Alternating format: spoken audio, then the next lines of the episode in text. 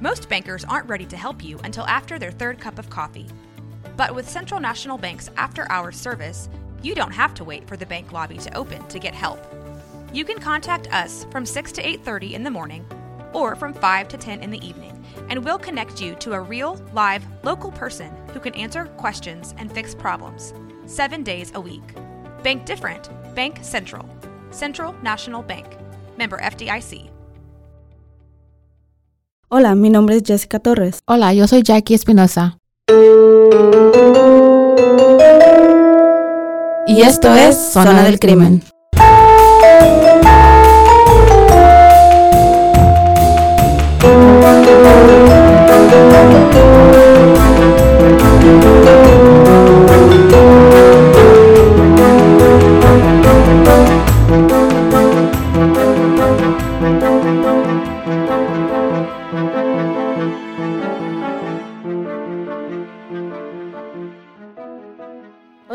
Bienvenidos una vez más a Zona del Crimen. Yo soy Jessica Torres. Y yo soy Jackie Espinosa.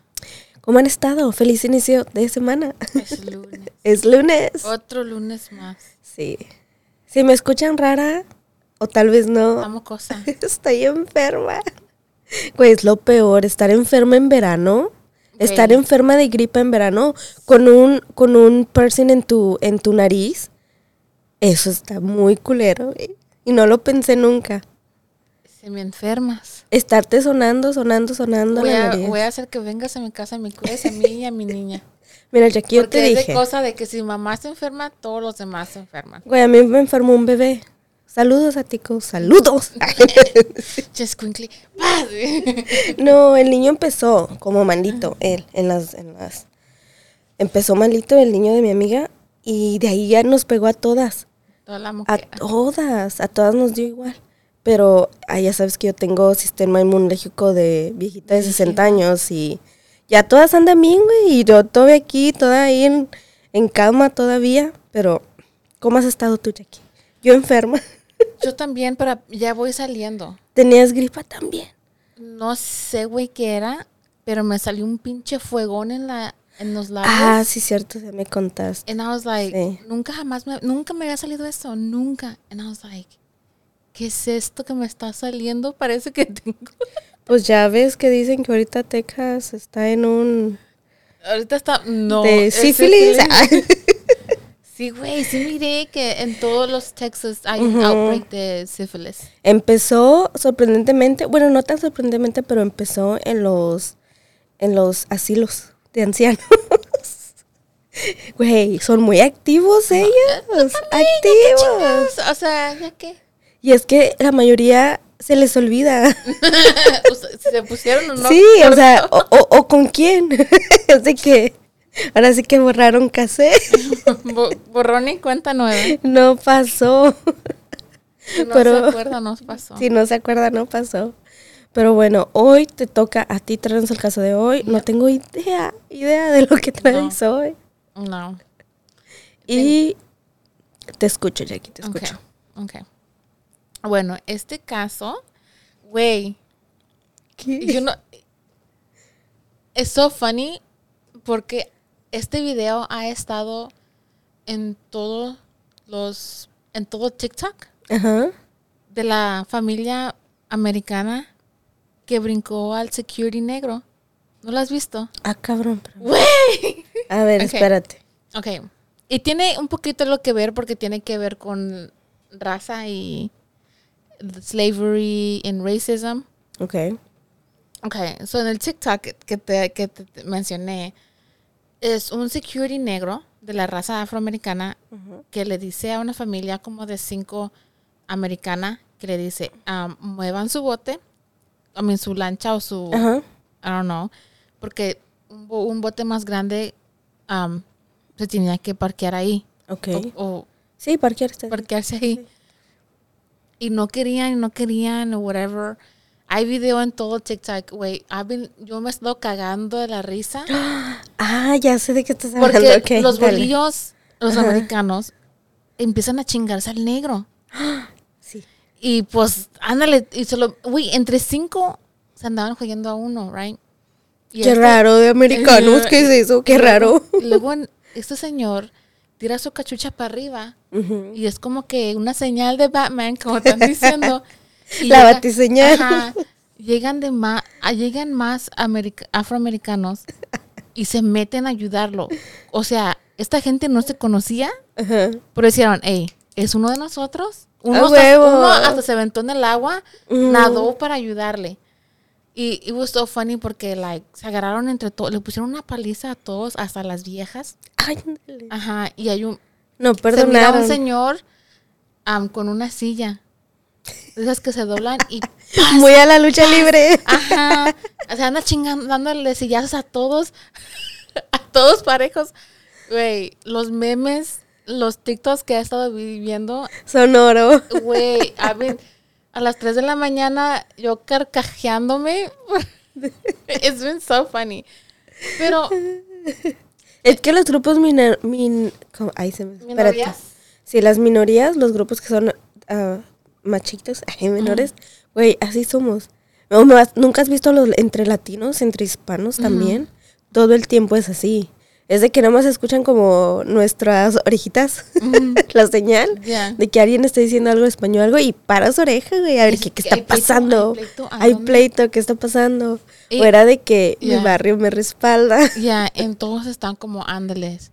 Ya es tiempo de que ya no nos dejemos. Le dije, ¿sabes qué? Yo no soy negra, pero... Digo, soy mexicana, pero yo también me meto. ¿eh? Y hay muchos ah, afroamericanos que apoyan a los latinos. Sí. Hay muchos que no, también. Pero la hay más mayoría- tantitas, sí, la mayoría de ellos. Bueno, esto no, no... Este caso lo único que tiene en común es el racismo, ¿right? Ay, pendeja, yo pensé que, No, que dije, nos va a traer detalles. no, pero es que, like, pasó hace mucho tiempo. Ok.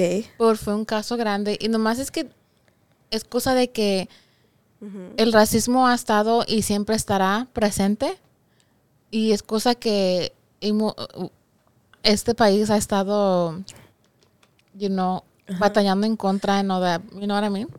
bueno el movimiento eso tiene que ver mucho con el movimiento de mm, derechos civiles right? Que fue una lucha por la justicia social que tuvo lugar principalmente durante las décadas del 1950 y los 1970, right? Sí, que, cuando, que fue cuando estuvo el, el movimiento, pero duro. Daba duro a todo lo que daba. A mediados del siglo XX, los afroamericanos, junto con muchos otros estadounidenses, se movilizaron y comenzaron una lucha por la igualdad que duró dos décadas, ¿verdad? Algunos de los principales eventos que impactaron al movimiento de derechos civiles fue como el caso de Brown versus the Board of Education, que es la Junta de Educación, que hizo ilegal la segregación de las escuelas públicas. Eso es un caso súper, súper conocido, right? Otro gran evento que contra la lucha de, de los de la- del racismo fue en el 1955 cuando Rosa Parks, después de trabajar todo el día, Ah, se negó a ceder su asiento a un hombre blanco. Le dijo, le dijo, tú vete para atrás. And she was like, ya estoy atrás. bro. Yeah. I'm moving, I'm tired, me duelen los pies. No no, me- me voy a mover. ya no me pienso parar, right? Se desató un desmadre, right? Sí. Luego los nueve de Little Rock eran nueve estudiantes negros que asistían a las clases a la escuela y se encontraron con la Guardia Nacional y una multitud enojada Sí. cuando se ingre- in- integrated, integraron. integraron las escuelas. Am, o el acto de derechos civiles de 1964 que puso fin a la segregación en los espacios públicos, ah, prohibió la discriminación laboral por motivos de raza, color, religión, sexo o origen nacional. Right? So, eso es uno de los grandes eventos que, Marcaron. que marcaron la historia, el movimiento de los derechos civiles. Pero así como había organizaciones tratando de hacer bien, también otros que trataban de mantener el status quo en todos lados, especialmente en los estados sureños, right? Claro, porque, no querían el cambio. El sur, o sea, todavía, Sí. hasta la fecha, Claro. ha habido, o hay racismo, right? Como dijiste al principio, en realidad siempre lo va a haber. güey. Siem- siempre, lo va a haber, lo va a haber. Por lo menos hasta que todavía dure estas generaciones que son las generaciones ya de nuestros abuelos.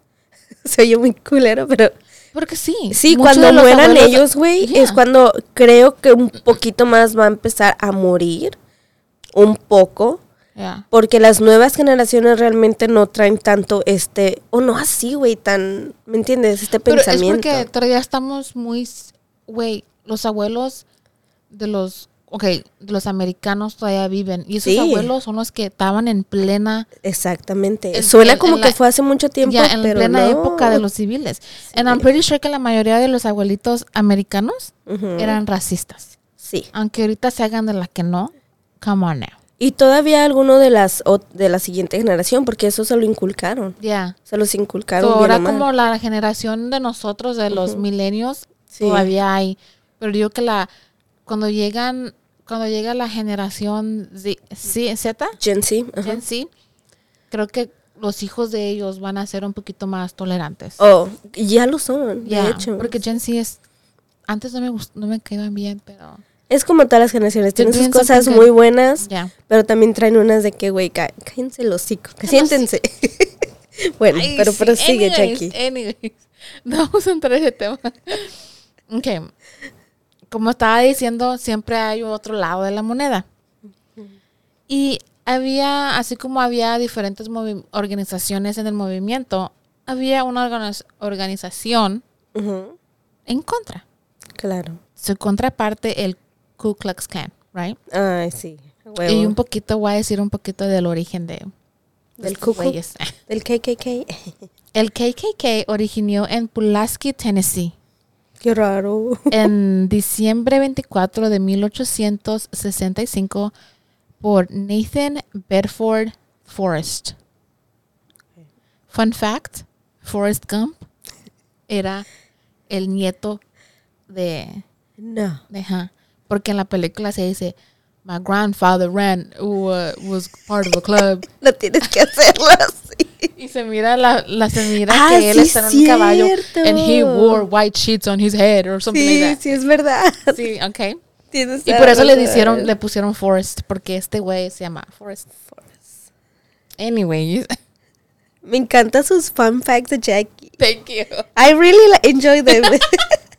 Es cosa, güey, que eh, Bien random, pero ya. información que no, o sea, good for nothing. Que no sabías que la necesitabas, Ajá. pero estás agradecida de que Sí, ahora sí. la conoces. Um, ah, Nathan Bedford Forrest fue el primer gran mago. Así le decían, Grandmaster. Ok, ok. El nombre deriva de la palabra gr- griega ki- kiklos, significado círculo. La palabra clan es, pues, clan. Um, en 1869, Bedford quiso separar el clan porque no estaba de acuerdo con la violencia. Ok. So, él comenzó esto como de una manera peacefully, pero de todos modos racista. ¿Me entiendes? Más o menos. Me estoy preguntando cómo lo quiso parar. Lo quiso deshacer el clan. Ajá. Porque dijo, no, ustedes están pasando de lanza. Like. Yo quiero mantener la raza Blanca. blanca arriba, pero no así. Ok. Porque los, como que los miembros estaban ya... Eran agresivos. Agresivos, sí, así. col- Ok, ajá. ok, ok. Y él dijo, no, tampoco así no, ¿verdad? No es para tanto. Por eso no nos quieren. eh. Um, este caso ocurrió justo, justo en medio del movimiento de derechos civiles y estoy segura que es uno de los muchos casos donde ganó el racismo, el odio y la violencia. Este cabrón. caso se trata sobre el triple homicidio de los activistas de derechos civiles James Chaney, Andrew Goodman y Michael Schwerner. ¿Ok? Ok, Ahí les va un poquito de, los, de las víctimas. échatelas. James Chaney, de 21 años de edad, nació el 30 de mayo de 1943 en Mississippi. Era el mayor de cuatro hermanos. Su activismo empezó en la high school cuando él y un grupo de estudiantes usaron unas bolsas en su, en su cuerpo que decían NAACP, que es NAACP, que es the National African Association, Ok. um, para demostrar su apoyo por el movimiento. Él y sus compañeros que participaron fueron suspendidos por una semana porque el director temía castigo de la junta escolar que eran todos blancos, right? The school board district. Los tengo que, right. En 1962 se hizo miembro de CORE, que es Congress of Racial Equality, y es una organización obviamente también de civil rights. Aquí es donde conoció a las otras dos víctimas trabajando para CORE. Right. Michael Schwerner, de 24 años, nació el 6 de noviembre 1939 en Bronx, New York, y venía de una familia judía. En los años 60, Schwer- Schwerner se volvió muy activo en el movimiento y era líder del grupo local de Meridian de la organización. Trabajó en esfuerzos para desintegrar a Maryland, right? El líder estatal de CORE lo asignó como líder a él y lo puso en cargo de planear actividades comunitarias para informar y ayudar a la gente de Meridian. So, esta organización se encargaba de ir de lugar en lugar a motivar a la raza afroamericana para votar y ayudarles. Porque era legal votar, pero Se las hacían de pedo. Se las ellos. hacían de pedos. Sí, a huevo. les digo, "Oh, es que tienes que saber Les, siempre les pedían un requisito que ellos sabían que no Ya, tenían. que- Sí, ajá. O. ¿Cuándo fue escrita la, la Declaration of Independence? Le pero sean preguntas que obviamente, like, güey, ni yo sé. Y, like, antes, pues, menos, le digo, ¿no? Sí, sí, sí. Um, Andrew Goodman, de 21 años, nació el 23 de noviembre de 1943 en Nueva York. Como Schwerner y Goodman, como Schwerner, Goodman también venía de una familia judía y sus padres eran activistas. A los 14 años viajó a Washington, D.C. para protestar en una marcha de jóvenes para integrar las escuelas. Tan chiquito ya tenían esos huevos de, like, you know, de pelear por... Y eran judíos, yo digo que entienden, ¿no? Es lo que apenas te iba a Yeah, decir. like- era como que, güey, era ya instinto de supervivencia Yeah. para ellos. No, siguen ellos y después nosotros otra sí, vez. a huevo. En 1960... Déjenos descansar, haber dicho.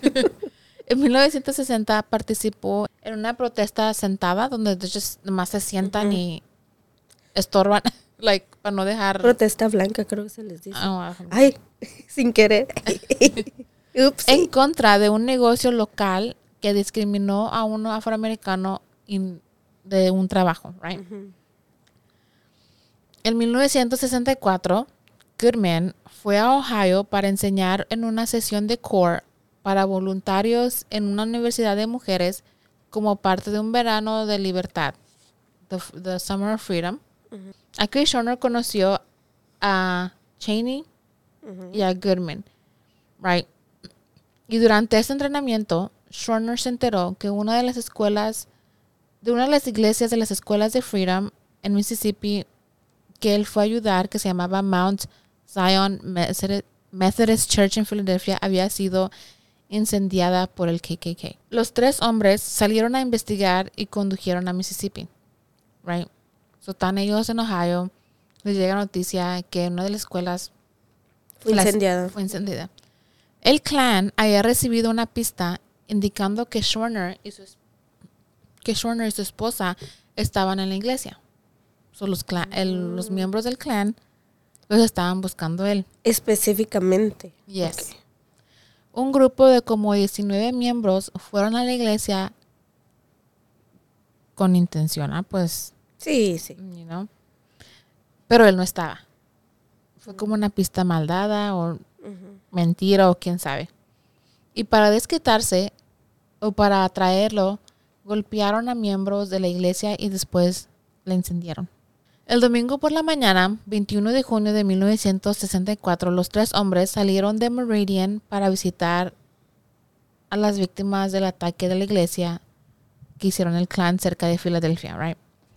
Conducían una camioneta Ford de 1963 con etiquetas de Mississippi registradas al nombre de la organización CORE. Los hombres pasaron la tarde en Longdale, una comunidad afroamericana en las afueras de Filadelfia, donde vivían los feligreses de la iglesia. Hablaron con varias víctimas del ataque del clan y otros miembros de la comunidad. Fueron como a investigar. Alrededor de las 3 pm, el diputado del condado de Neshoba y miembro del clan, Cecil Ray Price, so era like a sheriff's deputy, y también era parte del que, que- y también era del clan, cosa Te que estaban entregados en todas partes del gobierno. Detuvo a los tres hombres durante su regreso a Meridian. El diputado Price reconoció a Schwerner, que era el que estaban buscando, e identificó la camioneta como perteneciendo a Core, arrestó a los tres hombres y los llevó a la cárcel de Filadelfia. Arrestó a Cheney por exceso de velocidad y retuvo a Schwerner y Goodman para investigarlos en relación con el incendio provocado de la iglesia. Solo hizo como suspect en cosas. Y él, él sabía que no eran ellos, Claro. obviamente, pero pues estoy haciendo una investigación y whatever, right? Price contactó a Edgar Ray Killen, un ministro de Filadelfia y líder del clan, y le informó que Schwerner y otros dos voluntarios de derechos civiles estaban bajo custodia. Les echó un fonazo, dijo, hey, aquí los tengo. Los voy a- te los voy a guardar un ratito, ¿eh? Qué hijo de su... Ajá. Alrededor de las 10 pm, el agente Price le dijo a Cheney que pagara una multa de 20 dólares y lo liberó. Y también a los otros dos, right? Los dejó ir.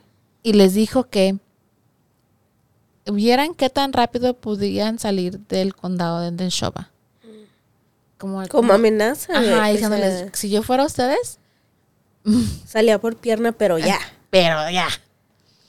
Y los escoltó a su camioneta que estaba incautada cerca de la cárcel. Los jóvenes inmediatamente condujeron desde Filadelfia hacia el sur por la autopista 19 hacia Meridian. Una ruta directa a su casa, right? Los miembros del clan fueron alertados cuando los tres, los tres, Cheney, Goodman y Schwerner, fueron liberados. Inmediatamente se fueron en dos autos. right? Apenas te iba a preguntar. Ah, iban detrás en sus Iban camionetas. iban en carros am, separados siguiendo la camioneta de, de las víctimas. Housey condujo, que era uno de los miembros, es que son un chingo, ¿para qué mencionar a todos? un, un miembro del clan de Filadelfia condujo su Chevrolet 4x4. Ah, no, ¿verdad? Le te iba a decir, güey, te lo juro que estaba pensando lo mismo. Si fueran mexicanos, ya lo hubieran hecho su, 4x4. ya les hubieran hecho su corridito. Le hicieron a las monjitas, güey, que no las hicieron. en su Chevrolet de 1958. Y otro miembro del clan, H.G. Barnett, condujo a, a los demás en, a Meridian en su Ford. Right? So iban ya en camionetas listos para echar pleito. Price condució su patrulla oficial. El sheriff que los había um, arrestado, los, el iba en su patrulla. um, y se unió a los dos vagones llenos de miembros del clan en las afueras de Filadelfia. Y todos aceleraron, las, aceleraron tras la camioneta de las víctimas. Después de una persecución de alta velocidad, Price alcanzó a las víctimas cuando giraron hacia una carretera desde la autopista 19 y en un y en un aparente intento de eludir a sus perseguidores, like como que se salieron de, de la autopista principal como a una dirt road, Ok. right, los, las víctimas, A una camino de terracería se fue. Ajá. Ok. tratando de, you know. um, Detenidos por Price, las tres víctimas fueron obligados a subir a su patrulla. Los alcanzaron, los bajaron, No mames.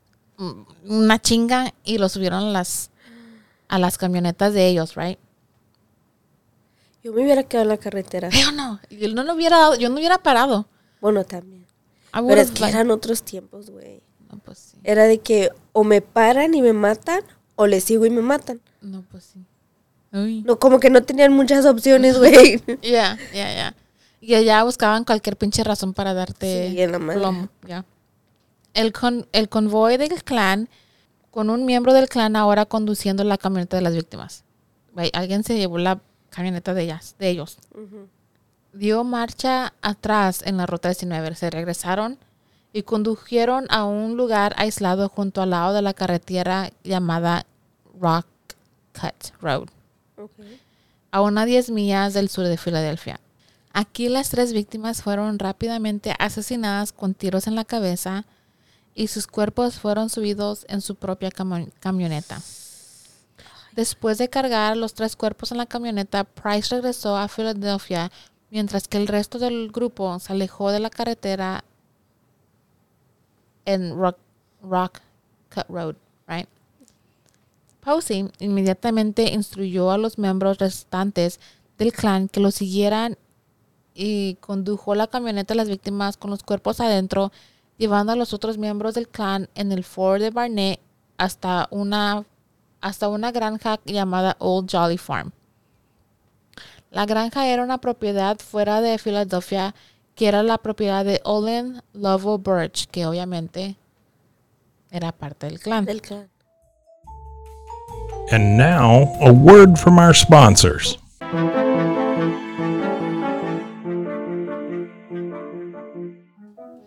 Los tres cuerpos fueron enterrados con una excavadora en la Old Jolly Ranch en una presa de tierra que entonces que en ese entonces estaba bajo construcción. So, Brach fue visto en un automóvil con otros dos hombres nunca identificados cerca del sitio de la prensa poco antes de que los cuerpos fueron enterrados. So, como que ya tenían Ya tenían todo el Los plan, pozos, ya. todo. Todo fue ¿Cómo es? premeditado. Ah, gracias, Jackie. Ahora fui, yo fui la Charlita.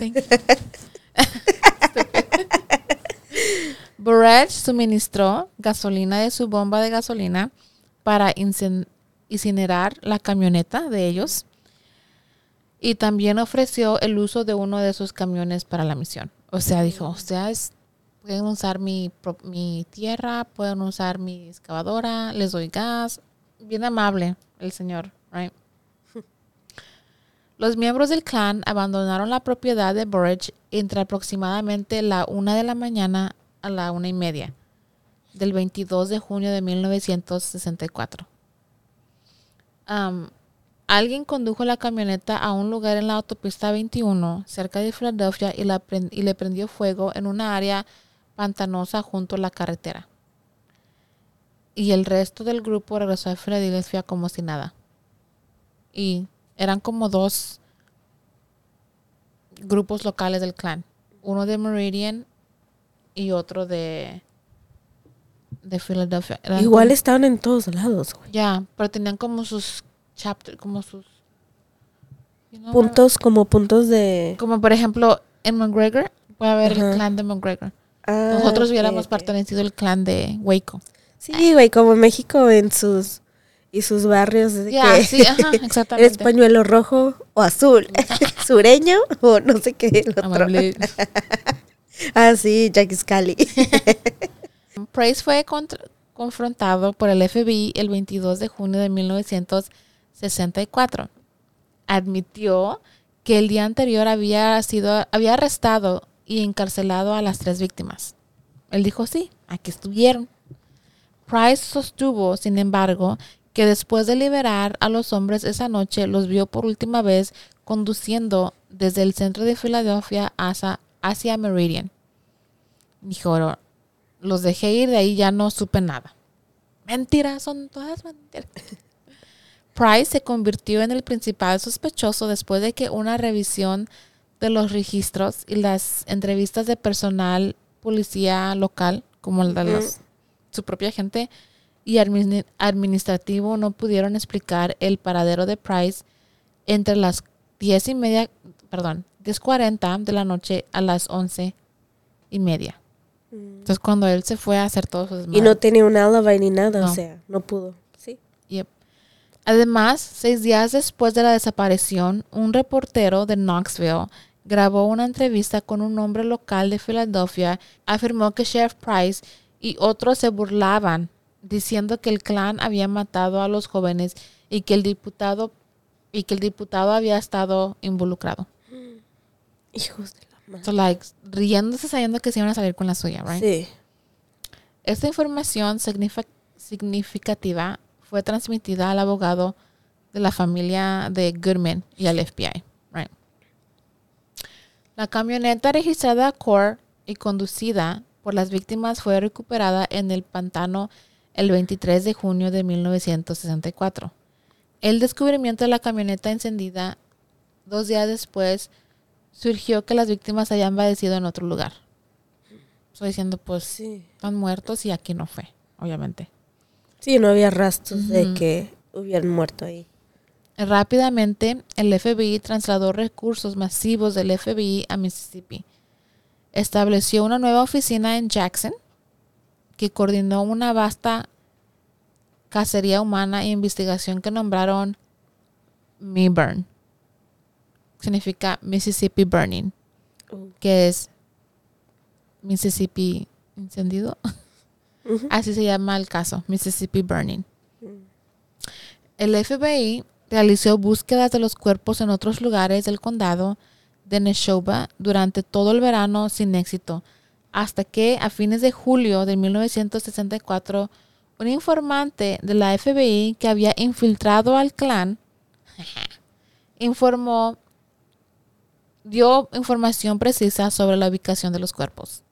So, ¿Era un infiltrado o nada más los traicionó? Dice infiltrado. Puede ser uno Ah, de los dos. To be honest. A lo mejor y la conciencia ya no pudo. Dijo, Maybe. Esto va a estar del lado de la historia de y déjame estar del otro lado. Debe estar en el lado bueno. Sí. Ya, puede ser cualquier cosa. Oh. Ambas cosas, you know. A lo mejor. les- Como que suena más lógico que fue alguien que los traicionó. Creo que sí, porque un infiltrado. Como Porque, que- re- porque que hubiera reclutaban, soltado- güey. Sí, sí. So pudo haber ido, like, oh, you know. Y luego de que, psych. Psych. Ok. Y era del FBI. ok. Este informante, que hasta el día de hoy permanece anónimo, relató que había que sabía por conocimiento personal que los cuerpos habían sido enterrados en una presa en la granja del condado de Neshoba, propiedad del Olenbridge, y que los cuerpos todavía estaban ahí enterrados. Sobre esta revelación, al día siguiente, el 4 de agosto de 1964, el FBI ejecutó una orden de registro. Cuando el FBI llegó, Burrage obedeció, insistiendo en que, en que deseaba cooperar plenamente. No hay pedo, ustedes. Flojito y cooperándose. Yeah. Para verse menos sospechoso. right? Más tarde ese día, después de varias horas de excavación con equipo pesado y excavando a mano en la presa recién terminada, los agentes del FBI descubrieron los tres cuerpos. Cuando se le informó de esto, de ese descubrimiento a Burrage, afirmó no tener conocimiento de cómo llegaron a ser enterrados en su tierra. No, pues yo no sé. Es muy grande mi tierra, no sé qué. A lo mejor se traspasaron o qué pedo. Cualquier excusa, right? Sí, sí. En 1967, el gobierno de los Estados Unidos fue a juicio acusando a 10 hombres de conspiración para privar a los tres hombres asesinados de sus derechos civiles bajo la ley de aplicación de 1870. La única ley fe- federal que se aplicaba al caso.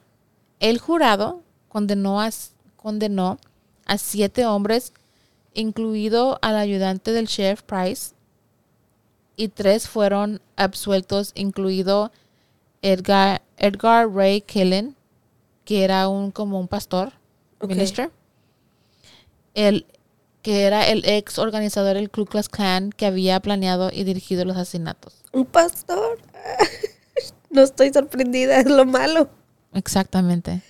So, digo que él, el sheriff le habló al pastor o ministro, whatever, le dijo, hey, esto y esto, ok, y él organizó todo. Él habló al clan de Meridian, él habló al clan de, de Filadelfia, le dijeron, entre todo el grupo, vamos a en sus camionetas un pinche pastor. ¿Tú crees? Como dice, no hay, no hay odio como el amor cristiano. Ya. Oh, exactamente. Literal, güey, qué pedo. Y luego hay predicar, ay no. Perros. Can you believe that? Ay, Ay, no. no. Qué feos, como diría mi Wendy. ah, Qué feos modos. Que te perdone Dios. Uno de los miembros del jurado do- dijo que no podía condenar a un predicador a prisión. So he was not, he was not- yeah, fue absuelto. Yeah, Por ser pastor. yeah. ¡Qué hijos de la chingada! I think the the charges were dropped, yeah. Fue absuelto. Anyways. Sí, Am. eh, dije que no me iba a indignar. Y no sé por qué, si fuera un puto caso de racismo. Ya, dijo, Dije, es que no no, voy a dejar. no puedo, es un hombre de Dios, no puedo sentenciarlo a cárcel. Bendiga Ay, vieja. no, no. Sí. Sin embargo, el, el karma llegó. Tarde, pero llegó. El 21 de junio de 2005, Killen fue condenado por homicidio involuntario. Hasta el 2005. Ya, ya que tan, qué tan viejo está. Qué bueno, do. A mí se me Ay, hace que así está bien. No importa, porque a ti que se me hace más feo, Que nunca. y- voy a. Pero ya viejo a esa edad, estar en la cárcel. ¡Viejo! Pinche racista viejo. Güey, yo no sé cuándo me enganché con la casa de los famosos, no sé. Bueno, bueno. Eso ya, eso le llegó. Tarde, pero. Anyways, ¿Por el mismo caso? ya. Ok, so, siguió abierto el caso, lo volvieron a, I guess ok. que lo volvieron a abrir. a revisar. Ya. Por lo menos, bueno, como dices. bueno, algo es algo, ¿verdad? Después del juicio, la viuda de Schwerner, llamada Rita, que también la estaban buscando a ella, Mm. porque eh, Schwerner y, ella estaban muy, muy metidos Envueltos en el en movimiento. el movimiento. O sea, se envolvieron en una amenaza a, al clan. Ajá. O sea, le dijeron, no, a estos güeyes les damos, tenemos que dar. Crack. Ya. Para mandar una señal, sí, sí.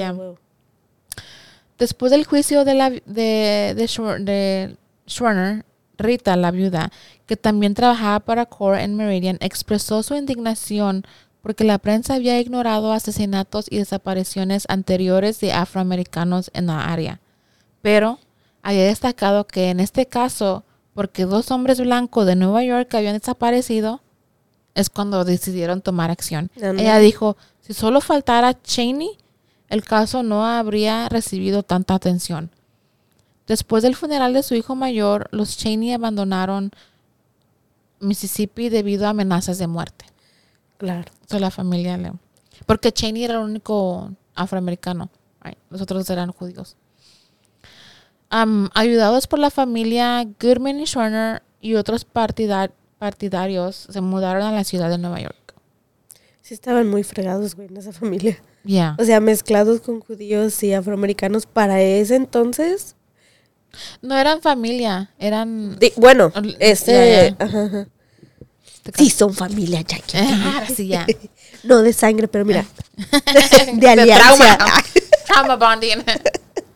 Um, en 1969, Ben, que era el hermano menor de Cheney, el, que el afroamericano que mataron, uno de los tres, se unió al partido de Pantera Negra.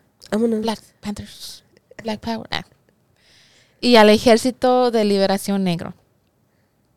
En 1970 fue a Florida con dos amigos para comprar armas. Mm. Los dos amigos mataron a tres hombres blancos en Carolina del Sur y Florida. Cheney también fue condenado por asesinato en Florida, Florida y sirvió 13 años. So, también Tenían, ¿cómo se dice? Hambre de, de- venganza. venganza, ya. Y después de obtener la libertad condicional, fundó la fundación James Earl Cheney en honor a su hermano y a partir de ya siguió su vida y tratar de um, honrar a su hermano y se convirtió en un um, asistente legal para el ¿El fiscal, fiscal? general de los Estados Unidos. Para honrar a su hermano. Ya, Ah, para honrar a su hermano y tratar de cambiar leyes, o sea, you know, ayudar a la gente. Y este fue el caso de Mississippi Burning, el asesinato de James Cheney, Andrew Goodman y Michael Schwerner. Y es lo que te digo, güey. Lo hacen ver como si fuese un chingamadral de tiempo. Y no, like no lo fue así. O sea, es Yeah. como lo del ho- holocausto. Todavía existen sobrevivientes del holocausto. No, no muchos, pero hay, hay. Pero sí hay Yeah. unos cuantos ahí. Pero igual, o sea, lo hacen ver como que, ah, no, hombre, es que pasó un chingo de tiempo. Get over it. Ajá. Yeah. No, güey. No pasa hace mucho tiempo. Todavía sigue. Y, hay, y todavía se sigue luchando por los derechos civiles de los, no nada más de los afroamericanos, güey, pero de las minorías. Por eso, por eso, güey, me encantó que le hayan puesto una putiza a los bolillos del bote. Porque Voy a ir a ver otra vez ese video en porque honor. mucha gente de pensar, violencia con violencia no, ¿verdad? Pero es que no, ya es Diría mucho. mi, mi- el chavo del ocho, la venganza nunca es buena. Mata al alma y la envenena.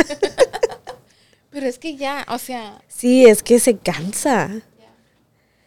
Es Se que si no, ¿cuándo? ya. O si no, ¿cómo? Han tratado, hemos tratado de muchas, y digo hemos porque no nomás los afroamericanos. Sí. Cualquier minoría, güey. Si no eres rubio con ojos de colores, te, trat- al- te tratan mal. So, like, hemos tratado por bien, por las buenas o por las malas, pero we're gonna do it. Ay, perdón. Pero ya. Sí, y es verdad, no solamente aquí en Estados Unidos. Una de las cosas es que entre nosotros mismos, y hablo de la comunidad latina, hispana, güey, hay mucho clasismo, en- simplemente en México. Hay un clasismo de la es, fregada. um, hasta, en- hasta en la raza mexi- hasta en la raza afroamericana hay clasismo también. es colorism, Ajá. que es Siempre. como puedes ser negro, pero puedes si eres negro muy oscuro, te Es de que, ah, menosprecian. sí, es verdad. Pero si eres un negro, un negrito más cara, acaramelado, que se le dice yellow bone aquí. Ajá. Ajá. es más, O oh, mixteadito. Es Ajá. más aceptable. te tratan mejor o Es verdad. I don't know. Y también eso en, la, en mexicana. Sí, eso empieza de- con nosotros mismos, güey, también. ya. Si nos, entre nosotros mismos nunca nos apoyamos Pero o nos no, no, damos a respetar de esa Pero manera. dudo que se mate por eso. No, era diferente. Es Sí, sí. diferente. pero, pero aún también- está aquí. O sea, existe todavía todo esto. Ya. Es un, es un tema demasiado sensible. la verdad que sí.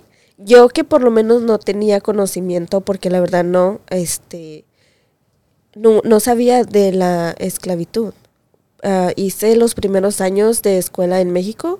No, no enseñan eso. No, no, no, no de esa manera, o sea, no realmente como es la historia. Yo la conocí ya cuando yo llegué aquí, o sea, ya como más profundamente. y ¿me luego entiendes? llegas aquí, pero no te la dicen toda. Ándale, y no lo entiendes, re- realmente no entiendes lo la importancia de lo que tiene. Sí es verdad que muchos se excusan de lo que pasaron, lo que tú quieras, porque siempre lo he escuchado, pero como ejemplo, ya cuando te digo, cuando yo empecé a conocer ya la historia a profundidad, empecé a mirar documentales y cosas así, yo de que, güey, pues yo también me lo tomaría así, claro que sí. Güey, hay eventos que han pasado que son grandes que mucha gente no conoce, como hay hubo un Oklahoma um, fue Oklahoma riots en, en los años 60 donde like creo que todo un town de, de afroamericanos, o sea, and they're like we didn't know about this, eso Ándale. nos en- No enseñaron. te lo enseñan. O hubo esto, o el caso de Emmett Till, ese sí es conocido. Am, ese caso sí, ese caso, güey. Y lo pienso hacer, pero más Tráenlo, adelante. tráenlo. Eh, pero más adelante. Es que son casos que... Pinche Esta ya que... pinche- ese pinche watch me está, ¿Qué te importa, güey? Che betiche. No, son casos y son historias de las cuales yo, en lo personal, sí siento que deben de traer mucha más atención. Se deben de contar más. No importa las veces que sea. Esta es una cosa, estas son cosas de que no se debe de olvidar porque lamentablemente lo hemos mirado cuando tú olvidas algo o no conoces de algo, la historia se repite. Pensarías que como humanos, güey, entenderíamos que las sí. lecciones, pero no es Así que deberíamos de hablar de eso como para que, Para las nuevas generaciones también, güey. ya. Porque ellos Oh, realmente shit, no lo, really did happen. Oh, shit, Exactamente. it could happen again. y no lo entienden de esa manera. Ujú. Todo el movimiento que hubo de Black Lives Matter hace que en el 2016 creo que fue que ya estaba, pero se puso mucho más fuerte 2016, 2017 y fue porque chingado, o sea, realmente es como tú dices, un hasta aquí. Es de que ¿Sabes qué? Yo me agarré, yo me puse a pelear con alguien en Facebook.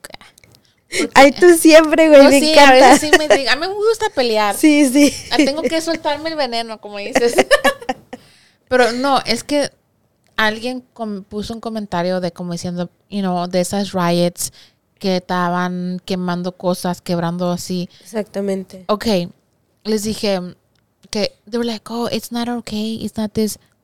Que eso no se hace, eso que va a solucionar. Y esto que lo otro. Es su propia ciudad que están destruyendo, bla, bla, bla. Le dije, Sí, es verdad. pues entonces, ¿otra qué manera? Intentaron hincarse en sus pinches juegos de fútbol y todo mundo y ofendido. no les pareció. Exactamente. Intentamos de una manera, no les parece. Exactamente. O sea, ¿Qué más quieren? su pinche tienda vale más que un que vidas humanas. Es que es eso, estoy de acuerdo, güey, pero al mismo tiempo es, de- es como tú dices, ya agotaron todos los Ya, y- recursos. yo digo que es mucha frustración, Tiene que desesperación de que no saben, like, what the fuck, ya no podemos. nos para están ser matando. escuchados y para como- ser tratados simple y sencillamente como cualquier otro ser humano.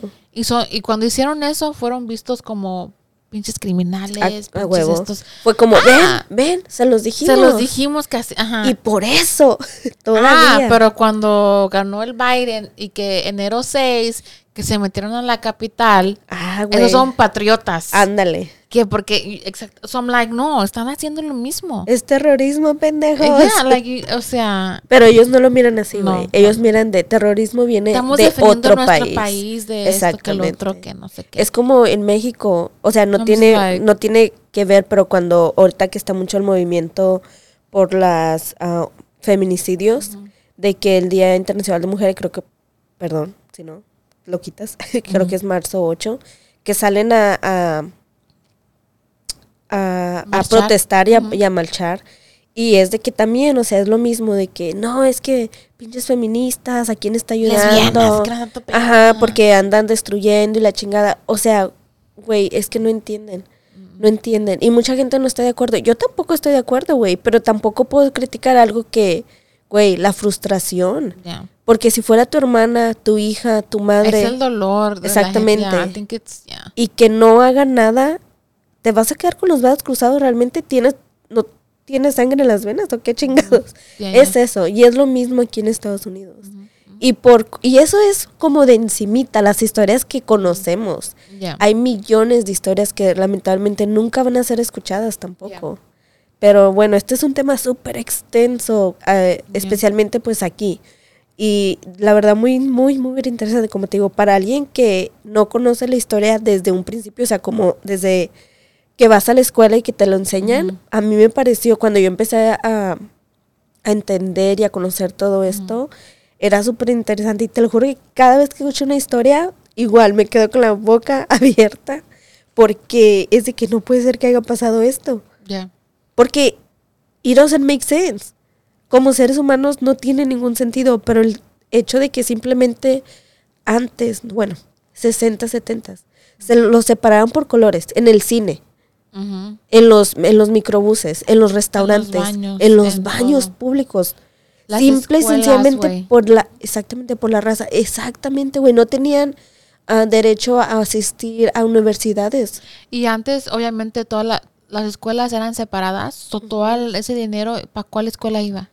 Para la de los blancos. Exactamente. Tenían librecitos nuevos. Los negros, o sea, pura mierda. Simple- Y hasta la fecha. Simple y sencillamente, güey. ah, en el mundo criminal, que es como es el podcast, ¿cuántos, cuántos afroamericanos ah, de serial killers conocemos?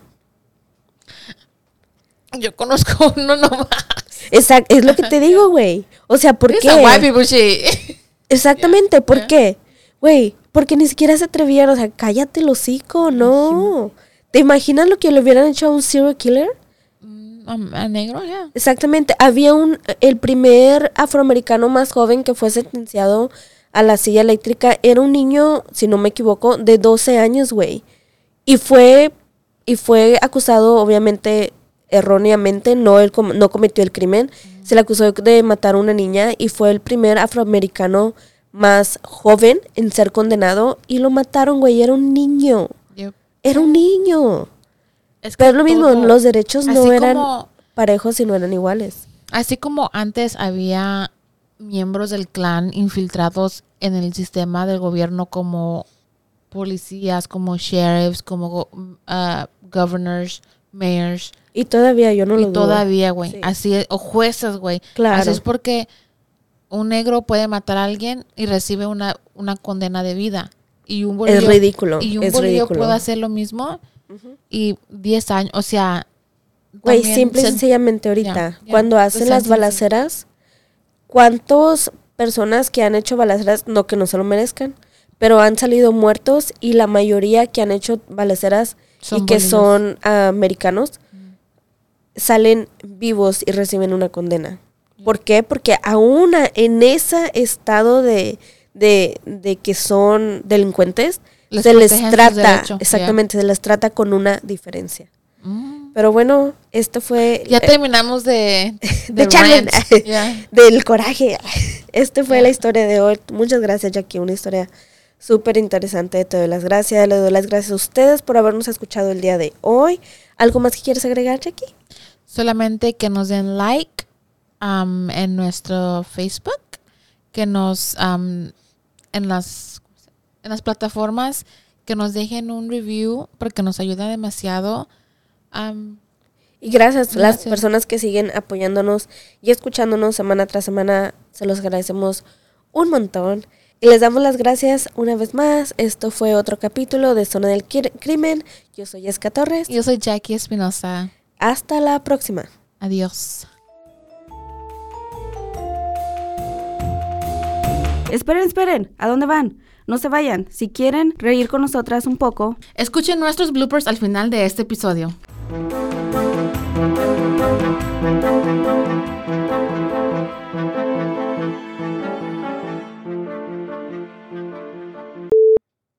Otro gran inven- eh, ah, invento, evento, Evento. Evento.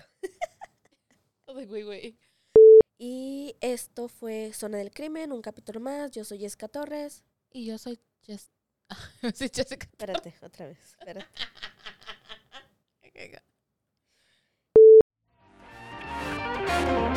This has been a Rogue Media Network production.